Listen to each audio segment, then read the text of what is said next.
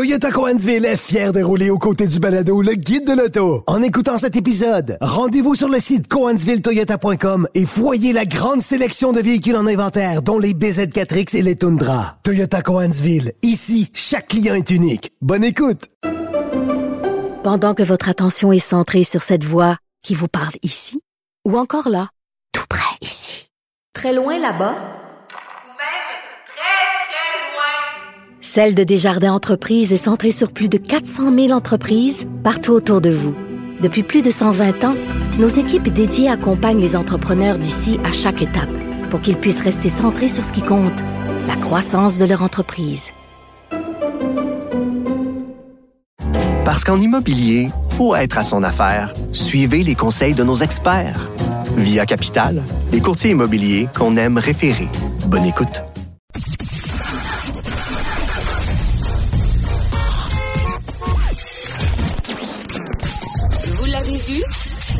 L'avez lu.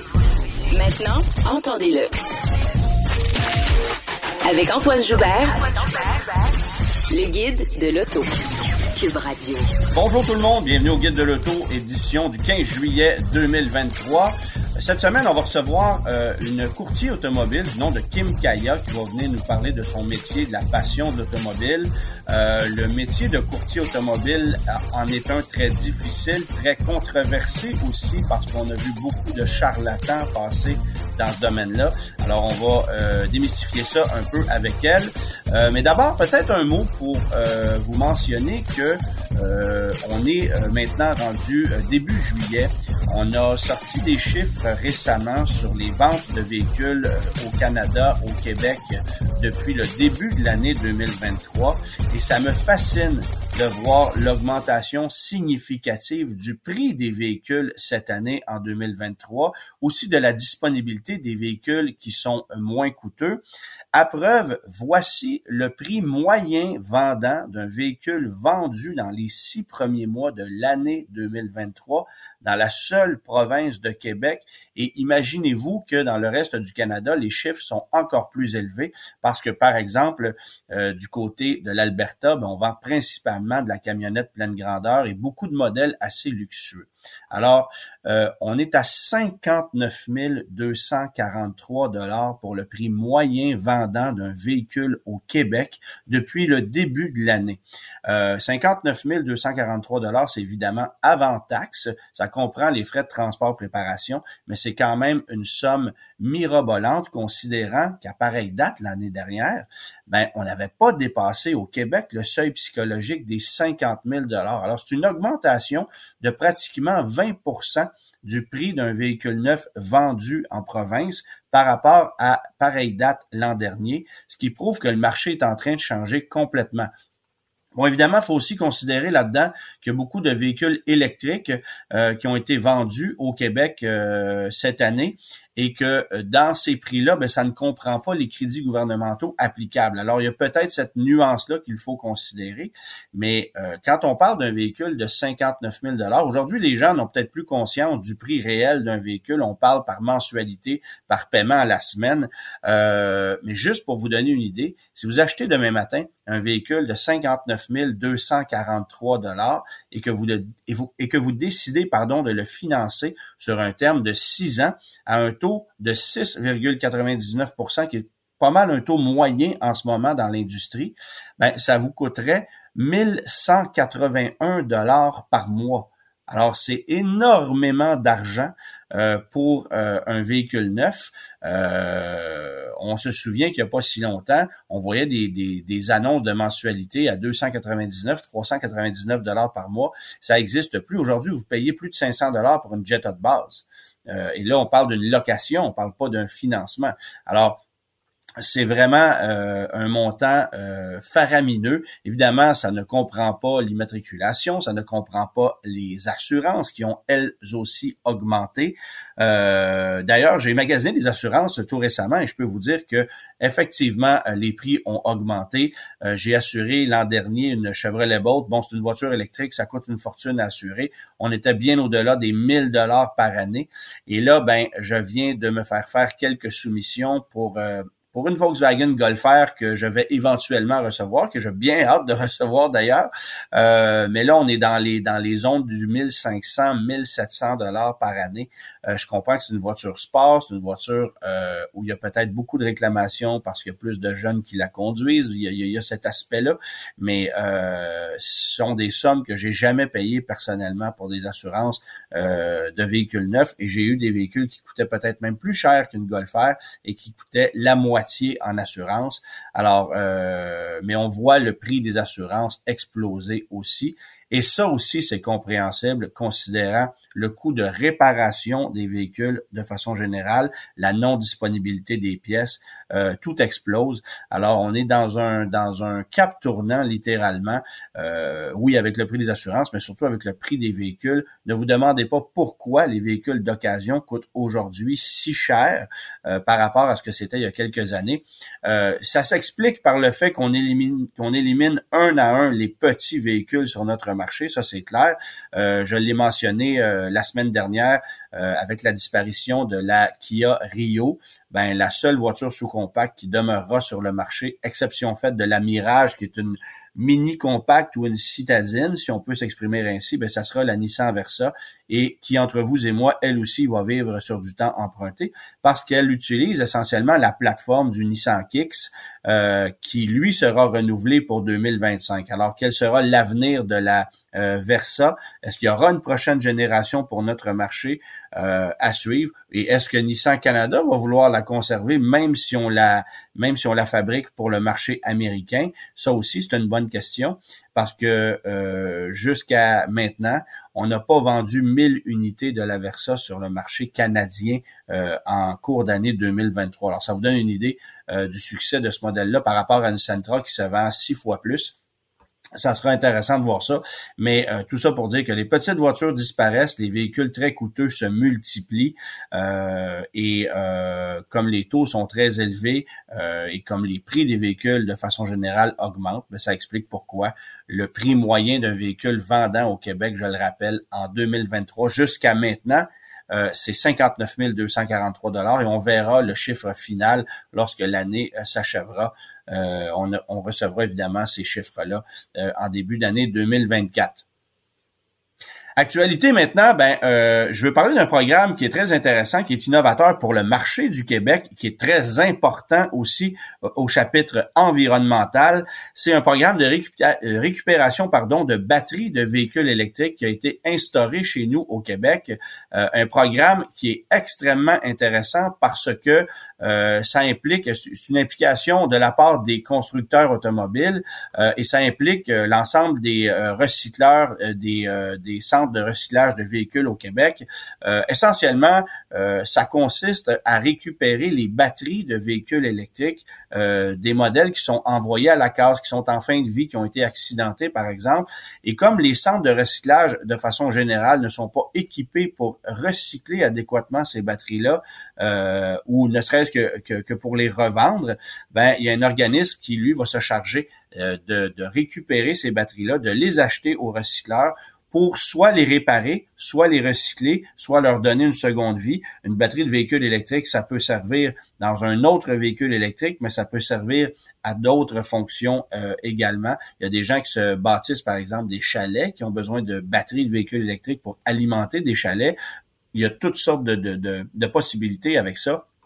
Alors cet organisme-là se chargera de récupérer, de peut-être euh, scinder ces batteries-là pour récupérer des cellules, des cellules qu'on pourrait revendre. Bref, il y aura tout un marché qui va se développer et il était temps que ça arrive parce qu'à la quantité de véhicules électriques qu'on voit aujourd'hui sur nos routes, particulièrement au Québec, ben, c'est clair que dans les prochaines années, vous allez voir beaucoup de véhicules électriques se multiplier dans les centres de recyclage.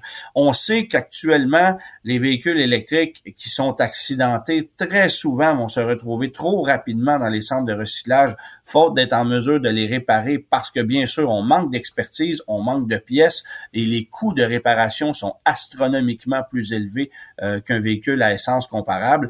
Alors, euh, c'est la raison pour laquelle ces véhicules-là se retrouvent malheureusement en ce moment plus rapidement dans des centres de recyclage. Alors, il y a tout un gros point d'interrogation autour de l'aspect écologique euh, de cette situation-là, qui j'espère va s'améliorer au cours des prochaines années. N'empêche, Là, au moins, on a un programme euh, qui, euh, qui permet de récupérer ces batteries-là. Alors, vous allez sur le site web récupération des batteries ve.ca. C'est un peu long, c'est un peu complexe comme, euh, comme nom de site web. Peut-être qu'on aurait pu simplifier la chose, mais à tout le moins, c'est un site qui, qui permet aux, aux recycleurs de s'y inscrire et qui, je le rappelle, est financé par les constructeurs automobiles.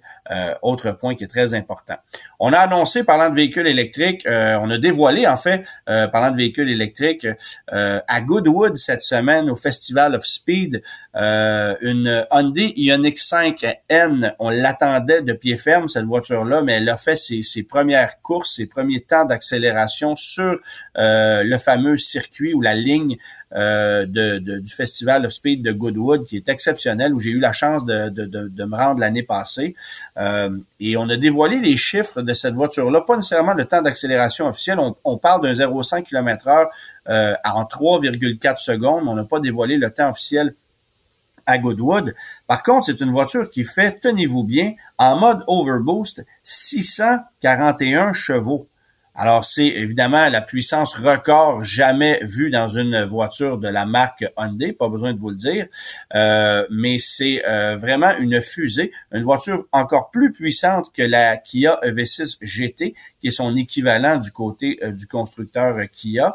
la puissance officielle est à 601 chevaux, mais peut aller chercher 40 chevaux supplémentaires avec le mode N Green Boost. ça, ça va durer pour une pour une période, pour un pour un 10 secondes, le temps qu'on puisse euh, faire une accélération. Euh, mais bref, la voiture semble extrêmement puissante, extrêmement performante. Vitesse de pointe annoncée à 260 km heure. Euh, on parle de freins de 400 mm de diamètre à l'avant, 360 à l'arrière. et ce qui est assez fascinant, c'est que les freins peuvent offrir une puissance telle qu'on va avoir une force de décélération de 0.6 G. Donc, c'est clair que ça accélère, mais que ça freine aussi efficacement cette voiture-là. Et j'ai hâte de voir euh, à quel point le côté sportif de la Ioniq 5N va être développé par rapport à celui de la Kia EV6 GT, qui, je dois l'admettre, me déçoit énormément. Je la conduis cette semaine. Je vous en euh, ferai quelques commentaires d'ailleurs la semaine prochaine. Euh, mais la Kia EV6 GT, c'est une voiture euh, certainement très rapide, qui fait 576 chevaux, qui a euh, un système de freinage très puissant également, mais qui est lourde, qui a un centre de gravité élevé et qui donne carrément l'impression de s'abattre constamment contre les lois de la physique. Euh, alors, l'aspect sportif de la chose est plus ou moins intéressant et j'ai vraiment hâte de voir si Hyundai a pu contrer plusieurs de ces problème-là que, que, que, je suis en mesure de constater aujourd'hui sur la sur la Kia V6 GT. Évidemment, c'est une voiture qui est très lourde, de plus de 2200 kilos. C'est à peu près la même chose pour la Ioniq 5N. Euh, alors, est-ce qu'on aurait été en mesure de travailler, par exemple, des suspensions, euh, abaisser le véhicule, offrir des voies plus larges, des sensations de conduite plus intéressantes? Parce qu'entre vous et moi, une Ioniq 5 traditionnelle, ça a beaucoup de qualités, mais certainement pas celle d'être passionnante à conduire. Alors, est-ce qu'on a corrigé ça aussi? Est-ce que c'est véritablement une voiture sport, en fait, ou est-ce que c'est juste une voiture performante? Il y a, il a toute une question autour de ça. Évidemment, la voiture sera lancée euh, un peu plus tard cette année, peut-être en début d'année prochaine, euh, et c'est à ce moment-là qu'on pourrait le découvrir. Et oui, bonne nouvelle, on a pu constater que sur cette voiture-là, il y avait un essuie-glace arrière, ce qui porte à croire que les Ioniq 5, euh, de façon générale, en 2024, en seront équipés. Ça vient régler un sérieux problème euh, qu'on retrouve actuellement sur la Ioniq euh, régulière, Ioniq 5 régulière, évidemment. autre nouvelle qui est importante, il faut, il faut le mentionner, c'est la confirmation de la part des gens de Lucid Motors et du président Peter Rawlinson à vouloir produire des véhicules de plus petit euh, format, des véhicules plus accessibles. On verra si évidemment euh, ça, ça, ça sera lancé euh, prochainement. Il ne semble pas que ça, ça arrivera pour 2024, ça c'est clair. Mais en entrevue, Peter Rawlinson a confirmé vouloir fabriquer des véhicules qui seraient directement en compétition avec euh, la modèle 3 de Tesla et le modèle Y de Tesla. Bon, évidemment, c'est pas un secret. Peter Rawlinson a travaillé comme ingénieur du côté de chez Tesla Motors avant de lancer Lucid Motors. Lucid qui a commencé à vendre des véhicules et qui vend depuis un an des modèles Air chez nous au Québec. Arrivera en cours d'année 24 le VUS Gravity qui, lui, va venir rivaliser au Tesla Model X, bien sûr, euh, et à tous à, tous les VUS électriques de ce même format-là, parce que ça commence à se multiplier. Le BMW euh, iX, le Mercedes-Benz EQS SUV, euh, il y en a de plus en plus dans ce format-là. Alors, le Lucid Motors viendra euh, se placer dans ce segment-là, peut-être rivaliser avec le Polestar 3 aussi, qui euh, dont la dont la, la fabrication, l'arrivée a été repoussée de quelques mois. Ça arrivera donc en début d'année 24. Euh, on s'attendait à ce que ça arrive à l'automne, mais ça s'est repoussé malheureusement. Euh, et ensuite, ben, Lucid Motors arrivera peut-être avec une berline format compact et un VUS compact. quels en seront les prix, quelles en seront les technologies Très hâte de voir, parce que c'est l'élément qui est le plus intéressant du côté de chez Lucid, c'est de constater à quel point la technologie de ces véhicules-là est à l'avant-garde et on passe au second rang avec euh, avec euh, ces véhicules-là. Euh, c'est pas euh, tout de placer des plus grosses batteries et des plus gros moteurs électriques dans des véhicules électriques pour aller chercher davantage d'autonomie. Euh, il faut le faire en fabriquant des pièces qui sont compactes, qui sont légères, ils vont permettre d'optimiser le rendement d'un véhicule. Le nerf de la guerre d'un véhicule électrique, pour moi, c'est le poids, c'est pas uniquement l'autonomie. Si on est capable d'aller chercher une autonomie intéressante avec un véhicule plus léger, c'est ce qui fait que euh, le véhicule devient intéressant. Et Lucid, avec la technologie qu'on propose en ce moment, euh, le prouve. Évidemment, c'est une voiture qui est très lourde, euh, qui est même un peu plus lourde qu'une Tesla Model S, mais qui offre une autonomie et un niveau de performance qui est quasi sans égal. Alors, j'ai hâte de voir ce que fera le Gravity, premièrement, qui va arriver l'année prochaine, mais aussi les plus petits véhicules, je veux pas dire accessibles, mais certainement moins chers que ce qu'on vend en ce moment parce qu'une Lucid Air, bon, évidemment, les premiers modèles Grand Touring, c'était à plus de 220 000 vendus chez nous. Là, on a le modèle Touring qui est vendu autour de 150 000 euh, Arrivera une version euh, Pure qui sera un peu moins chère aussi, autour des 125 130 000 euh, et qui sera disponible en version propulsée ou rouage intégral. Euh, mais, euh, mais le nerf de la guerre chez Lucid, ça sera clairement l'arrivée du VUS Gravity. C'est là qu'on va voir si les gens sont allés chercher une certaine en la marque qui euh, reste à découvrir pour une grande majorité d'automobilistes. Hein. Les gens ne savent pas nécessairement ce que c'est. Mais à tout le moins, Lucid est présent, vend des véhicules euh, et a une approche clairement sérieuse, alors que d'autres constructeurs se font toujours attendre sur notre marché. Très hâte de voir ce qu'il va devenir, par exemple, de euh, VinFast et de Fisker qui nous fait patienter avant l'arrivée de son VUS Ocean.